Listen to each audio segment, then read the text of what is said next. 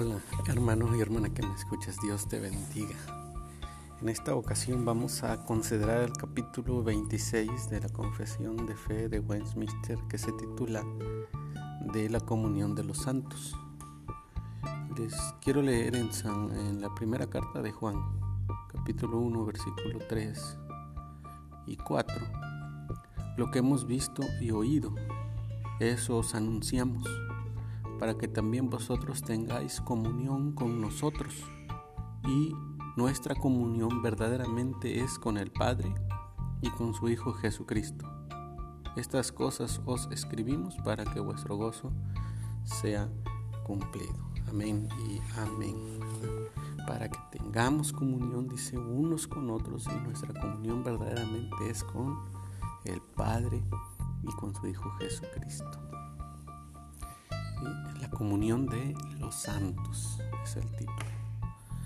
Todos los santos están unidos a Jesucristo, su cabeza, por su espíritu y por la fe, tienen comunión con Él en sus gracias, sufrimientos, muerte, resurrección y gloria.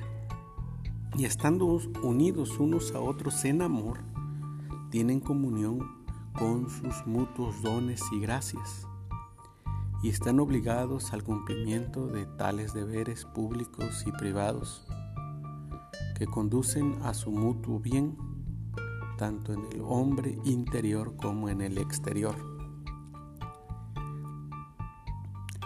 Los santos que profesan, los santos por profesión, están obligados a mantener una comunión y un compañerismo santo en la adoración a Dios y a realizar los otros servicios espirituales que promueven su edificación mutua, también a socorrer los unos a los otros en las cosas externas, de acuerdo con sus diferentes habilidades y necesidades. Esta comunión debe extenderse según Dios presente la oportunidad a todos aquellos que en todas partes invocan el nombre del Señor Jesucristo. Un punto muy importante de esta comunión de los santos, pues implica, ¿verdad? Que, como dice, podamos socorrernos podamos ayudarnos los unos a los otros en las cosas externas, de acuerdo a las diferentes habilidades y necesidades y dones, según nos dio Dios, ¿verdad? Para administrarlos a la iglesia de Dios, es decir, a los hermanos, a las hermanas, poner al servicio pues, nuestros dones, nuestras habilidades y también pues tener esa confianza de externar nuestras necesidades, nuestros problemas y poder ayudarnos los unos a los otros, poder socorrernos los unos a los otros en esas cosas externas. Sí, muy importante eso. Esta comunión debe extenderse según Dios presente la oportunidad a todos aquellos en todas partes que invocan el nombre del Señor Jesucristo. ¿Sí? A todos, como dice Gálatas, a todos, mayormente a los de la familia de la fe. Esta comunión de los santos tienen con Cristo esta comunión que los santos tienen con Cristo no les hace de ninguna manera partícipes de la sustancia de su divinidad, ni ser iguales a Cristo en ningún respecto. Eso es importante. No somos juniors, no somos Dios en ninguna manera hay esa comunión, pero eso no quiere decir que seamos nosotros de la sustancia de su divinidad y ser iguales a Cristo en ese sentido, ¿no? Y en ningún respecto. Entonces no nos equivoquemos, ¿verdad? Por predicadores falsos, sus falsas doctrinas, falsas enseñanzas, falsas herejías, pues haciendo creer a la gente que es Dios, la gente que es tal persona, tal fulano, y que es Dios, ¿verdad? Con sus eh, pensamientos, con sus ideas equivocadas, sacados esos pensamientos, esas ideas, claro, de una mente corrompida, de una mente caída, filosofías huecas. Entonces, de ninguna manera esta comunión que tenemos con Cristo no nos hace de ninguna manera partícipes de la sustancia de su divinidad, ni ser iguales a Cristo en ningún respecto. El afirmar cualquiera de estas cosas sería impiedad y una blasfemia.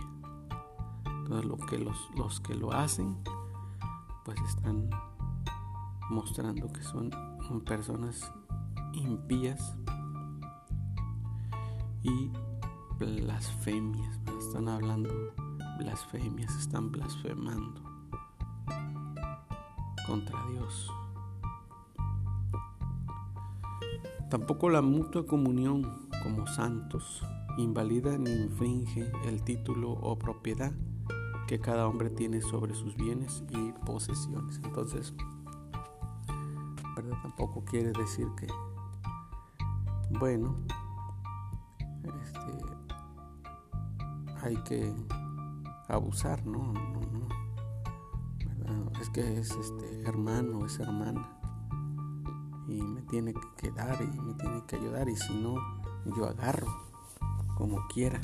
Es hermano, es hermana no debemos, de pensar así. Hay gente que así, así hace, así piensa así, pero es de manera incorrecta. Hay que respetar, porque esta mutua comunión como santos no invalida ni infringe el título o propiedad que cada hombre tiene sobre sus bienes y posesiones. Entonces, no porque somos hermanos en Cristo, pues ya vamos a decir que también este, es nuestro, ¿verdad? Y vamos a adueñarnos. Como pasa, ¿verdad? Hay pasado grupos que se adueñan, les prestan un tiempo, porque es hermano, les presta un tiempo y después ya, pues no le dan o no le quieren dar de regreso, ¿verdad? Su propiedad su casa que les prestó y muchos se, se adueñan a la mala. Entonces todo eso no es correcto. Somos hermanos, tenemos comunión los unos con nosotros, pero eso pues no quiere decir que no podamos tener nosotros este, nuestras cosas, ¿verdad? Nuestra propiedad nuestros bienes, nuestras posesiones.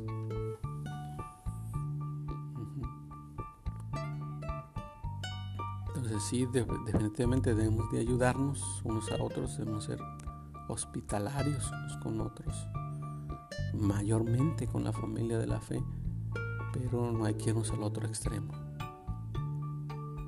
¿Verdad?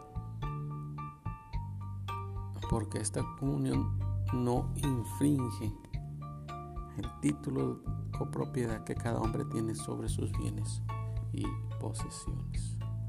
Bueno, hermano y hermana, Dios te bendiga.